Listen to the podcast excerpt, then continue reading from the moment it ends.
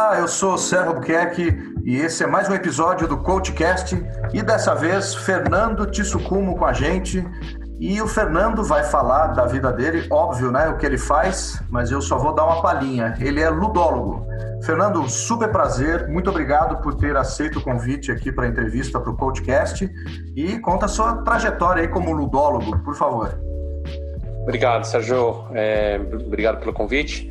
É, bom, eu trabalho com jogos já tem quase 10 anos. É, eu sou professor de formação, eu, na verdade, eu sou biólogo, né? Eu trabalhei muito tempo como, com pesquisa, muito tempo nada, mas tipo, uns 5 anos com pesquisa.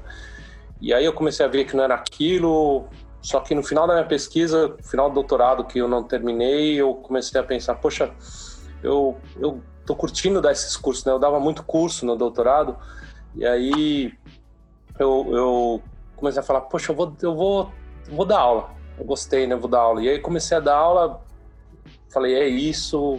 Virei professor de Fundamental 2, com molecada, adorava. Fui coordenador, fiz formação de professores Nordeste inteiro, fiz. É, é, é, comecei a trabalhar também em, na ação educativa, onde a gente fazia formação de rede pública é, do Brasil inteiro, na verdade, não era só Nordeste. E aí é, eu comecei a levar jogos para a sala de aula, né? A gente sempre trabalhava com novos métodos de trabalho, de sala de aula. A gente começou a levar jogos para a sala de aula. E aí daí deu super certo. A molecada adorou. Comecei a fazer oficina de jogos para eles fazerem seus próprios jogos. E aí eu comecei a levar também para a SESC, comecei a ir para o SESC durante dois, três anos. o SESC foi um dos principais fontes de, de renda, né? E nesse processo do SESC, eh, eu comecei a perceber que é, tinha um valor educativo muito forte, né? A gente já tinha percebido antes, mas a gente começa a se dar conta de mais possibilidades que tem dentro da, da do planejamento de aula e do planejamento de situações de aprendizagem através de jogos. E e começou a ficar super legal, só que começou a aparecer um negócio que, que apareceu uma crise lá para 2015. Apareceu uma crise, aí eu falei assim: poxa, eu trabalho para a educativa que depende de verbas governamentais, né? Porque era uma ONG e servia muito governos de prefeituras e estados.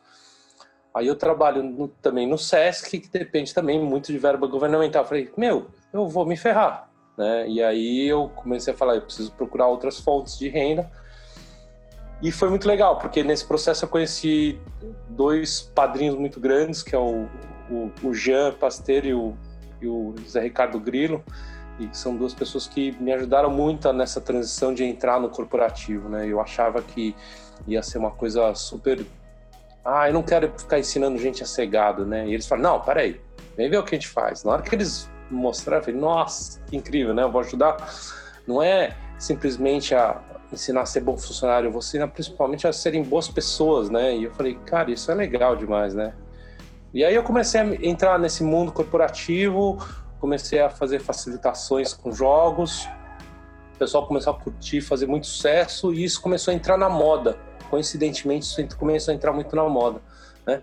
E a partir disso, é, cada vez mais eu tenho percebido que eu sou um eu me apresentava muito como consultor de RH, só que comecei a perceber que eu raramente ia para a sala de, de, treinamento, sala de aula, é, é, desacompanhado. Eu geralmente ia com alguém, eu ia acompanhando alguém. E nessa, hora, nessa ideia de ir acompanhando alguém, eu comecei a perceber que, na verdade, eu sou um fornecedor de consultores. Né? Então, eu, eu costumo dizer que eu crio é, vivências experienciais para consultores, para ambientes de aprendizagem. E aí também entra em consultores de RH, consultores de educação, mas em todo caso a gente vai estar sempre junto tentando trazer alguma coisa mais lúdica, alguma coisa que traga uma experiência e que seja interessante para que a gente possa trabalhar um aprendizado mais significativo. Poxa, que trajetória é muito interessante, né? Uma trajetória muito legal, porque você sai da, da biologia. Inclusive, eu tenho agora, eu lembrei de um outro amigo também que foi para o mundo corporativo e era biólogo, ele, a esposa, e ele virou gerente de treinamento de indústria farmacêutica, e isso me remeteu um pouco a ele. E realmente ele era muito criativo também, então tem mais ou menos. Parece que a biologia traz a criatividade para as pessoas, né? Eu acho que uma coisa que o biólogo tem de característica é essa capacidade de conectar muita coisa, sabe? De falar, poxa, isso tem a ver com aquilo. Eu acho que da gente estudar a teoria da evolução, estudar a evolução do homem, ter essas é, questões macro, né? Eu acho que elas acabam atraindo uma, um perfil de pessoas que gosta muito de pensar no todo, pensar no, no, no, no geral, né? Na, e de como as coisas se relacionam. Então, eu acho que talvez vem um pouco disso, né? Pelo menos para mim sempre foi isso. Eu tenho vários colegas que são assim também, né? Muito legal. E como efetivamente, né? É, vamos pensar, podemos falar em gamificação, né? De treinamentos e desenvolvimento de negócios, de pessoas, de lideranças, né? Como efetivamente a gamificação pode ajudar os negócios, pode ajudar as pessoas? Uh, existe uma questão dentro do jogo que eu costumo falar que todo jogo é um recorte. E a partir do momento que a gente tem um recorte, a gente tem um bom cenário de aprendizado. Né? Eu acho que para você ter um bom aprendizado, você precisa fazer recortes também. Então, a partir do momento que você tem um bom recorte, você consegue levar para dentro situações de aprendizagem muito fortes. Então, por exemplo, eu vou dar um exemplo muito legal que é se você está jogando, por exemplo, banco imobiliário, você perde todo o seu dinheiro lá dentro, você vai à bancarrota. É, a partir do momento que você perde todo o seu dinheiro lá dentro, não acontece absolutamente nada na sua conta bancária. Você não perde o dinheiro que você teria em outros lugares, né? Então, só que você ao mesmo tempo está passando pela experiência de perder todo o dinheiro, ainda que não seja uma experiência real, você sente muitas vezes como se fosse real dentro do jogo. Então é aquela situação de quando você perde um jogo de bola, ou um jogo de equipe, ou perde uma corrida, você sente seu mundo desabou. Né? Então, quem já praticou, praticou esportes, já praticou qualquer coisa mais competitivamente, sabe que quando perde é uma experiência muito ruim, que dói. Então é interessante porque a partir dessas experiências você começa a ter reflexões muito profundas e começa a perceber que talvez você precise mudar algumas formas de agir e de você é, se comportar. Então a partir desse momento que você tem essa dor, você abre uma porta para o seu autodesenvolvimento. Então o que, que acontece? Normalmente em empresas a gente tem situações que acontecem vários comportamentos que a gente vários comportamentos que a gente não gosta que a gente não não são que não são desejáveis e que não são construtivos para aquele ambiente. E aí a partir desse momento como é que eu lido para poder corrigir esses comportamentos para poder levar esses comportamentos para um para uma situação onde eu tenha comportamentos melhores né? Então o modo de você fazer isso é você gerar esses comportamentos dentro daquele recorte e criar resultados a partir desses comportamentos. Então, por exemplo, se eu estou num jogo e eu perco o jogo porque eu não soube me comunicar bem com a outra pessoa, isso me dói. E como eu estou dentro de um recorte, eu não tenho todos aqueles ruídos que normalmente eu tenho numa situação real, onde é, não fica claro que é por causa da comunicação que eu não consegui atingir aqueles resultados. Então, porque eu tenho aqueles fatores isolados, fica muito mais fácil de eu apontar que aquele é o problema e relacionar a causa com a, com a causa com a consequência, né? Então, no momento que você tem isso, fica primeiro mais fácil de eu ver isso acontecendo e aí eu tomo consciência de que aquilo aconteceu, de que aquilo é um problema. E uma segunda possibilidade é que se eu jogar de novo, eu posso tomar mais cuidado para que eu não aconteça isso. Eu posso, por exemplo, nesse, nesse exemplo que eu dei, eu posso me comunicar melhor com a outra pessoa e deixar mais claro aquilo que eu quero, deixar mais claro quais são os combinados, enfim, trazer mais comunicação para a mesa. E a partir do momento eu vejo o resultado dessa comunicação melhor no, dentro do jogo. E geralmente esse resultado vai ser melhor. Se o jogo for bem desenhado, ele vai mostrar que o resultado foi melhor. A partir do momento que eu tenho um resultado melhor, porque a comunicação foi melhor, eu consigo relacionar muito bem como a melhor comunicação traz melhores resultados. E a partir disso, eu não é mais um achismo, não é uma coisa que uma teoria, mas esse, é, agora é a coisa real. Ela aconteceu e eu experimentei isso. Então, não só eu entendo aqui na minha cabeça, mas eu também começo a sentir no meu coração, no meu corpo. E isso a gente sabe que não tem o que bata. Quantas vezes você já viu alguma coisa que ninguém acreditou, mas você viu e você sentiu, e aí você fala: Eu, eu sei que você não, não, não, não tem essa experiência, mas eu tive e eu não posso negar isso, né? Então, essa experiência de você sentir, ela é muito mais forte que qualquer outra coisa, qualquer teoria que possa, possam dar para gente. E é por isso que existe essa força tão grande do lúdico, né? O lúdico ele tem essa coisa que a gente chama de círculo mágico, que é, é postulado pelo Johann Huizinga no começo do século passado, onde ele traz essa ideia de que dentro do círculo mágico existe um significado maior para tudo que a gente faz. Então eu transformo chutar a bola numa rede em um gol. Então assim, quantas pessoas ficariam olhando uma pessoa simplesmente chutando a bola numa rede? Acho que pouquíssimas, né? Talvez o pai quando vê seu filho fazendo isso porque o filho está achando legal. Agora, quantas pessoas vão ver um jogo de final de Copa do Mundo? Um bilhão de pessoas. Né? Esse é o poder que o lúdico tem. Esse é o poder que o círculo mágico traz para gente. É quando a gente está fazendo uma dieta e a gente se desafia a chegar em tantos quilos, porque se eu fizer isso, eu vou eu vou conseguir é, melhorar muito mais a, a, minha performance, né? Eu já vi certos concursos de dieta onde sou eu mais quatro pessoas, já, já fiz com amigos, né? Eu com mais quatro pessoas, onde a gente se desafiava a ver quem perdia mais, mais peso, né? E qual era a ideia? A ideia é que quem é, a gente pegava o peso total, tirava a percentagem e quem tivesse tirava uma média dessa percentagem perdida, quem tivesse perdido mais ganhava dinheiro de quem tivesse perdido menos. Quer dizer, é um negócio que faz doer e você se, se estimula a perder muito mais peso. Né? Então você tem uma série de gatilhos que a gente vai utilizando, gatilhos comportamentais que acabam sendo utilizados para poder ajudar nisso, né? Então não só eu vou ter uma experiência mais legal, como eu vou me é, alavancar para ser muito mais do que aquilo que eu faria sem a tal da gamificação, né?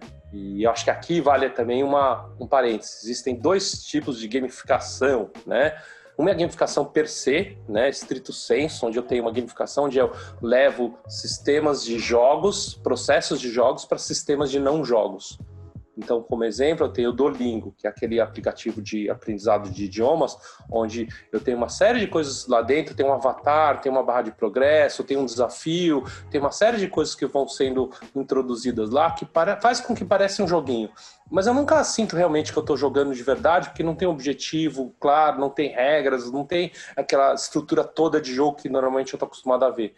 Mas a experiência é muito mais legal porque tem esses elementos de jogos. A outra coisa é essa gamificação mais lato senso, onde eu tenho é, qualquer coisa que seja relacionada ao lúdico, onde eu estou levando para esse tipo de, de experiência de aprendizagem, né? E aí a gente chama isso, gosta de chamar isso de ludificação, né? Que é um processo onde eu trago mais coisas lúdicas é, para ter uma, é, uma experiência legal. E eu estou especificamente nesse caso, eu estou fazendo um jogo para aquele processo, né? Então tem um, um, objetivo, tem peças, tem um recorte muito mais bem feito que encerra aquilo dentro dele mesmo e eu tenho um jogo com peças e com é, regras e turnos e toda essa coisa que a gente está acostumado normalmente em jogo mesmo, né?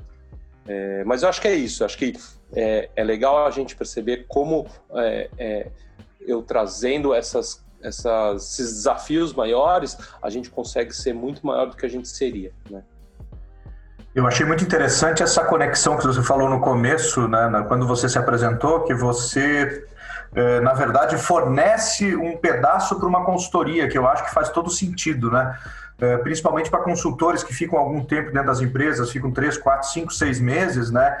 É, porque aí tem fases de diagnóstico, de implementação, de organização e planejamento. E quando você entra, em, ou até mesmo num evento, né, uma, uma convenção, você entra para aplicar um jogo, isso faz toda a diferença e marca muito positivamente.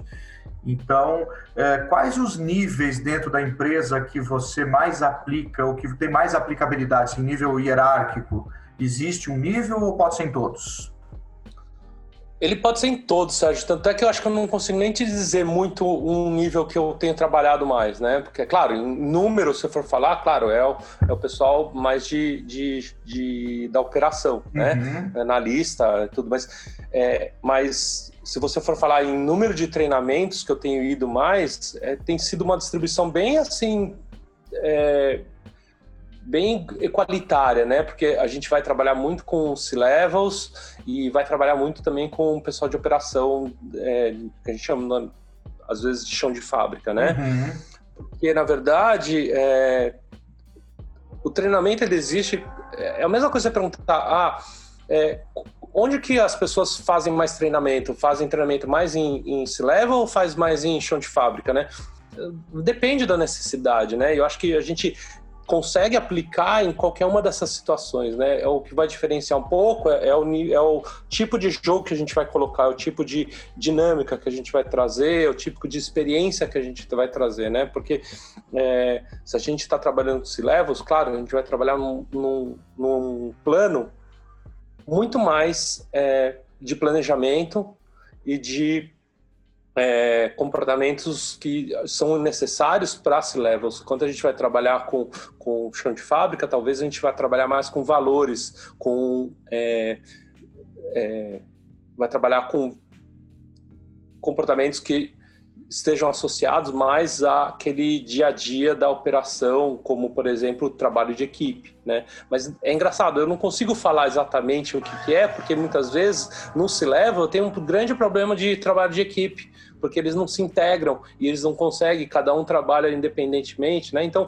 é, é eu acho que tem várias, vários âmbitos onde você pode trabalhar cada uma das coisas e isso vai variar demais mesmo. Não, e excelente essa colocação. Me lembrou daquele vídeo que deram uh, uma bicicleta para o pessoal montar, que eram, acho que eram uh, pessoas já maduras, C-levels, e, e, deram para as crianças montarem, né? Então, fala para a gente um pouco essa diferença de como é que é trabalhar com crianças, que você tem essa experiência, e levar isso para o C-level, né? Que às vezes ele precisa também baixar um pouco a, o seu nível de, de, de maturidade para entender que é no básico que está o, o desenvolvimento, né?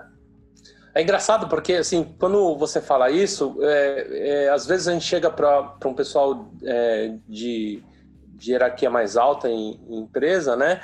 E, e a gente sente uma certa resistência, né? Tipo, ah, é jogo, né? Ah, é coisa.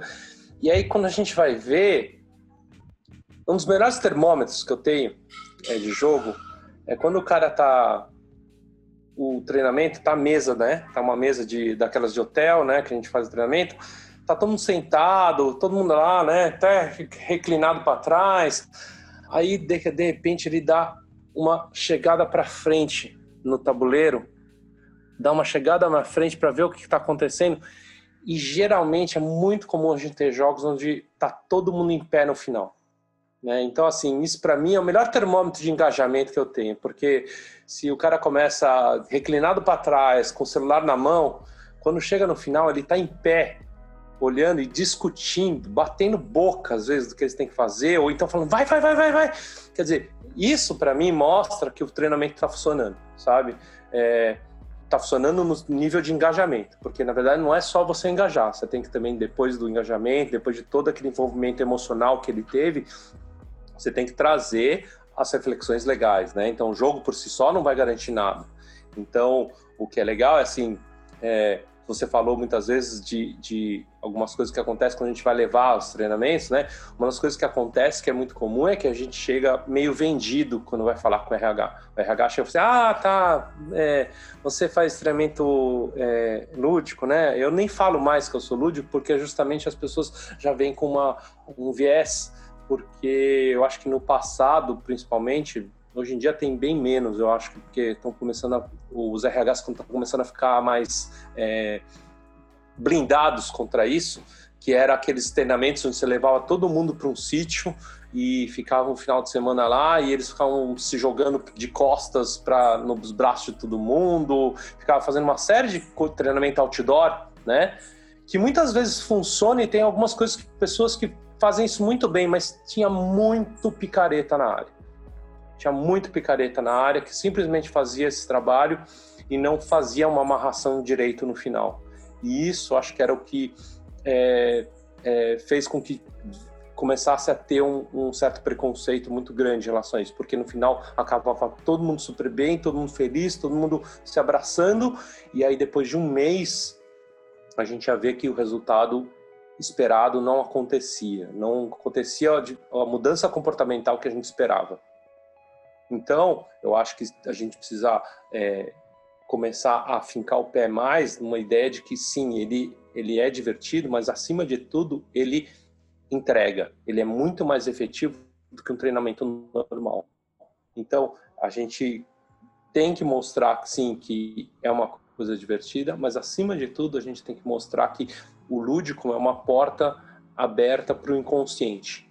E se 90% das nossas relações e das nossas ações diárias são inconscientes, a gente precisa perceber qual é o poder que esse lúdico tem. Ele vai ter o poder de, uma vez que eu provoco uma resposta emocional muito forte naquele momento, depois essa pessoa vai lembrar muito mais disso e vai modificar o seu comportamento paulatinamente, paulatinamente, paulatinadamente, é, paulatinamente.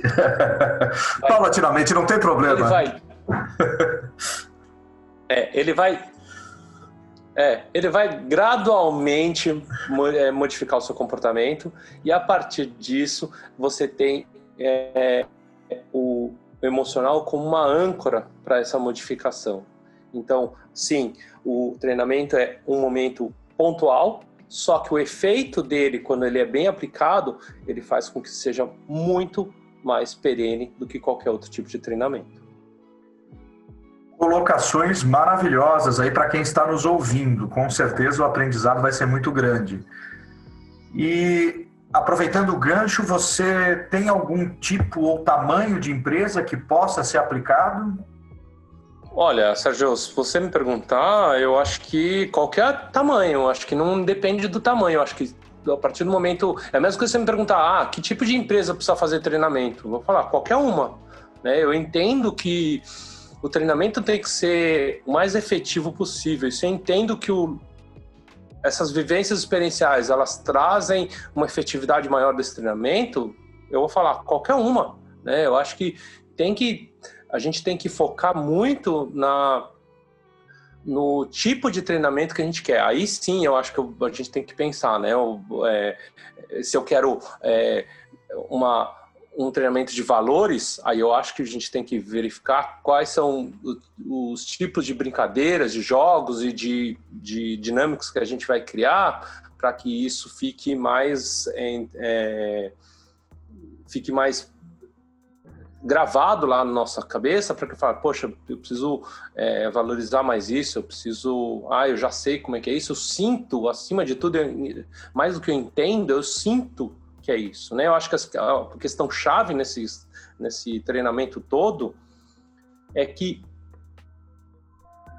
a gente tem que parar de achar que o treinamento ele é uma coisa para você entender e muitas vezes ele não é de entender, ele é de sentir né? Então, se eu estou trabalhando com cultura empresarial, por exemplo, não adianta eu entender a cultura empresarial, eu preciso sentir que aquilo é faz sentido, que aquilo é, é importante. Então, a partir desse momento, eu preciso ter experiências, porque são as experiências vão fazer eu sentir coisas interessantes. É claro que dá para eu ir do entendimento para o sentimento. Acontece isso, mas o caminho é muito mais curto se você trouxer uma experiência que faça sentido e que a partir do momento eu sinto isso, né?